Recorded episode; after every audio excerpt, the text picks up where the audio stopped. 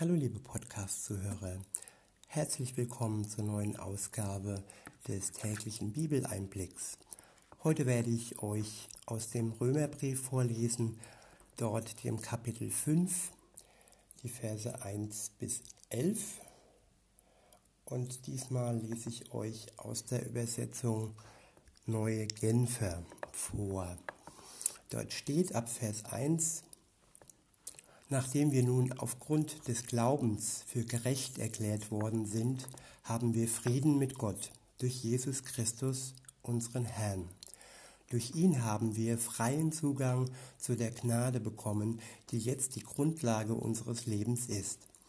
Und im Glauben nehmen wir das auch in Anspruch. Darüber hinaus haben wir eine Hoffnung, die uns mit Freude und Stolz erfüllt. Wir werden einmal an Gottes Herrlichkeit teilhaben. Doch nicht nur darüber freuen wir uns, wir freuen uns auch über die Nöte, die wir jetzt durchmachen. Denn wir wissen, dass Not uns lehrt, durchzuhalten. Und wer gelernt hat, durchzuhalten, ist bewährt.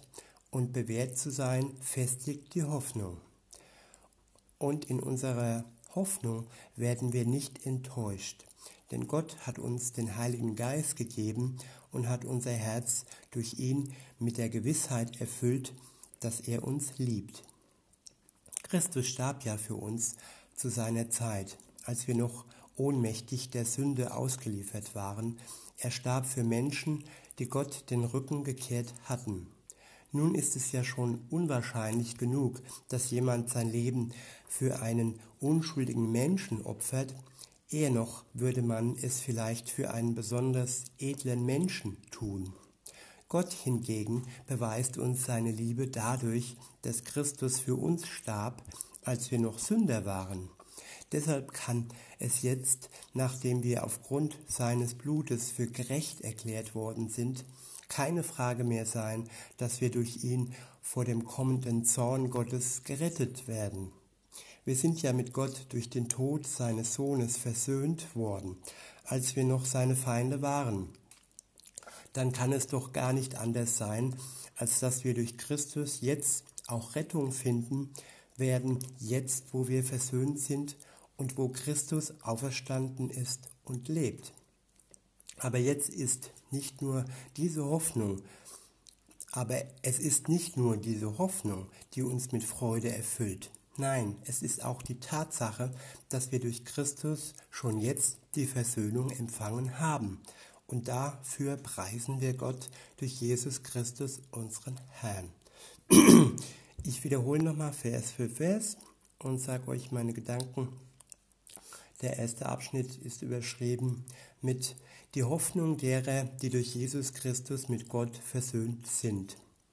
Ab Vers 1 heißt es, Nachdem wir nun aufgrund des Glaubens für gerecht erklärt worden sind, haben wir Frieden mit Gott durch Jesus Christus, unseren Herrn. Wir sind gerecht. Es gibt Gerechtigkeit, nicht immer in der Welt. Manchmal ist es so, dass es ungerecht zugeht und dass wir uns schlecht behandelt fühlen, dass andere bevorteilt werden. Und eins können wir wissen, Gott ist ein gerechter Gott. Und er, genau er, hat uns für gerecht erklärt. Und warum? Weil Jesus dies möglich gemacht hat. Durch unseren Glauben an ihn, an Jesus Christus, sind wir vor Gott, vor seinem Vater gerecht. Und weiter geht es ab Vers 2.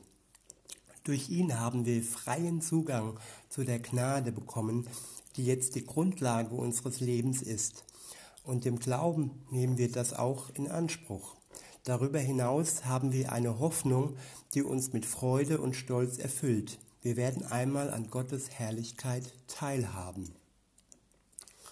Durch ihn haben wir Zugang zu der Gnade bekommen. Gnade ist etwas, das man bekommt, ohne dass man eine Vorleistung äh, gegeben hat. Man bekommt es als Geschenk und das ist Gnade, ohne dass man etwas dafür getan hat und ohne dass man je etwas dafür tun könnte.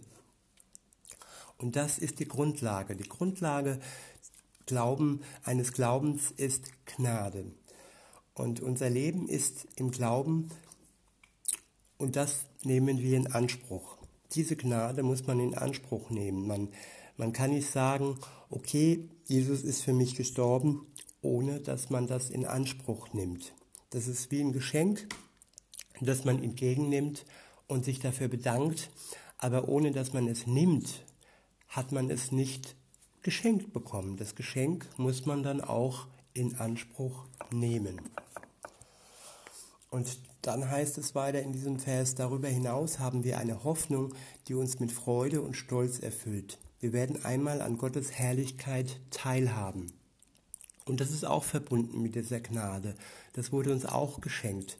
Diese Hoffnung und diese Freude und dieser Stolz, dass wir zu Gottes Gemeinschaft dazugehören. Zu seinem Volk wurden wir hinzugefügt und einmal werden wir teilhaben an der Herrlichkeit Gottes. Wir werden in seiner Wohnung wohnen. Er wird ganz nah bei uns sein. Wir werden ganz nah bei ihm sein und wir werden seine Herrlichkeit spüren und wir werden teilhaben an dieser Herrlichkeit. Dann heißt es weiter in Vers 3, doch nicht nur darüber freuen wir uns, wir freuen uns auch über die Nöte, die wir jetzt durchmachen, denn wir wissen, dass Not uns lehrt, durchzuhalten. Und wer gelernt hat, durchzuhalten, ist bewährt und bewährt zu sein, festigt die Hoffnung. Das Leben ist manchmal wie ein Kampf. Man muss durchhalten und wer aufgibt, der verliert. Und Nöte können uns helfen zu lernen, durchzuhalten. Und wenn wir gelernt haben, durchzuhalten, dann versteigert sich, dann vergrößert sich unsere Hoffnung. Und weiter heißt es, und in unserer Hoffnung werden wir nicht enttäuscht, denn Gott hat uns den Heiligen Geist gegeben und hat uns unser Herz durch ihn mit der Gewissheit erfüllt, dass er uns liebt. Ich wiederhole nochmal den Vers. Und in unserer Hoffnung werden wir nicht enttäuscht. Denn Gott hat uns den Heiligen Geist gegeben und hat unser Herz durch ihn mit der Gewissheit erfüllt, dass er uns liebt. Das ist so eine Sache, die ist für, für Menschen, die nicht glauben, abstrakt. Wie kann man daran glauben, dass Gott einen liebt? Ja, indem Gott uns den Heiligen Geist gibt und der in unserem Herz die Gewissheit erzeugt, herstellt, dass wir wirklich fühlen, dass wir wissen, Gott liebt uns. Das ist auch eine Sache, die Gott erschafft. Er hat uns äh, erschaffen, unseren Körper erschaffen und er kann auch durch den Heiligen Geist in unserem Herzen wirklich die Gewissheit erschaffen, dass er uns liebt. Wenn du das jetzt noch nicht spürst, du, der du jetzt hier zuhörst, dann bitte doch Gott darum, dass er dir wirklich schenkt, diese Gewissheit zu bekommen, zu fühlen und zu wissen, dass er dich liebt. Und wenn da etwas im Weg ist, dann schmeiß es ihm wirklich vor die Füße, dann werf es ihm unter das Kreuz und lass dich befreien. Es ist es wert, es ist wirklich wert, seine Liebe zu spüren. Weiter heißt es in Vers 6, Christus starb ja für uns zu einer Zeit, als wir noch ohnmächtig der Sünde ausgeliefert waren. Er starb für Menschen, die Gott den Rücken gekehrt hatten. Ich wiederhole nochmal. Christus starb ja für uns zu einer Zeit, als wir noch ohnmächtig der Sünde ausgeliefert waren. Er starb für Menschen, die Gott den Rücken gekehrt hatten ohnmächtig der Sünde ausgeliefert waren. Das ist ein Zustand, der schon schrecklich klingt. Wenn man ausgeliefert ist einem sündhaften Leben und wenn aber dann Gott diese Einsicht schenkt, zum einen zu sehen, ja, ich lebe sündhaft und ich bin ausgeliefert. Und diese Erkenntnis ist der erste Schritt, dass Gott einem wirklich befreien kann von dieser ausgeliefert, von diesem Zustand des Ausgeliefertseins. Und das ist der erste Schritt. Weiter geht's in Vers 7. Nun ist es ja schon unwahrscheinlich genug, dass jemand sein Leben für einen unschuldigen Menschen opfert. Eher noch würde man es vielleicht für einen besonders edlen Menschen tun. Gott hingegen beweist uns seine Liebe dadurch, dass Christus für uns starb, als wir noch Sünder waren. Deshalb kann es jetzt, nachdem wir aufgrund seines Blutes für gerecht erklärt worden sind, keine Frage mehr sein, dass wir durch ihn vor dem kommenden Zorn Gottes gerettet werden. Und die Tatsache, dass es keine Frage sein kann, dass wir durch Gott gerettet sind, kann uns wirklich den letzten Schritt ermöglichen, wirklich loszulassen und wirklich diese Rettung in Anspruch zu nehmen und die ausgestreckte Hand wirklich von Gott anzunehmen. In Vers 10 heißt es dann, wir sind ja mit Gott durch den Tod seines Sohnes versöhnt worden, als wir noch seine Feinde waren. Dann kann es doch gar nicht anders sein, als dass wir durch Christus jetzt auch Rettung finden werden. Jetzt, wo wir versöhnt worden sind und wo Christus auf, auferstanden ist und lebt. Es ist ein Angebot an dich, die Versöhnung Gottes anzunehmen.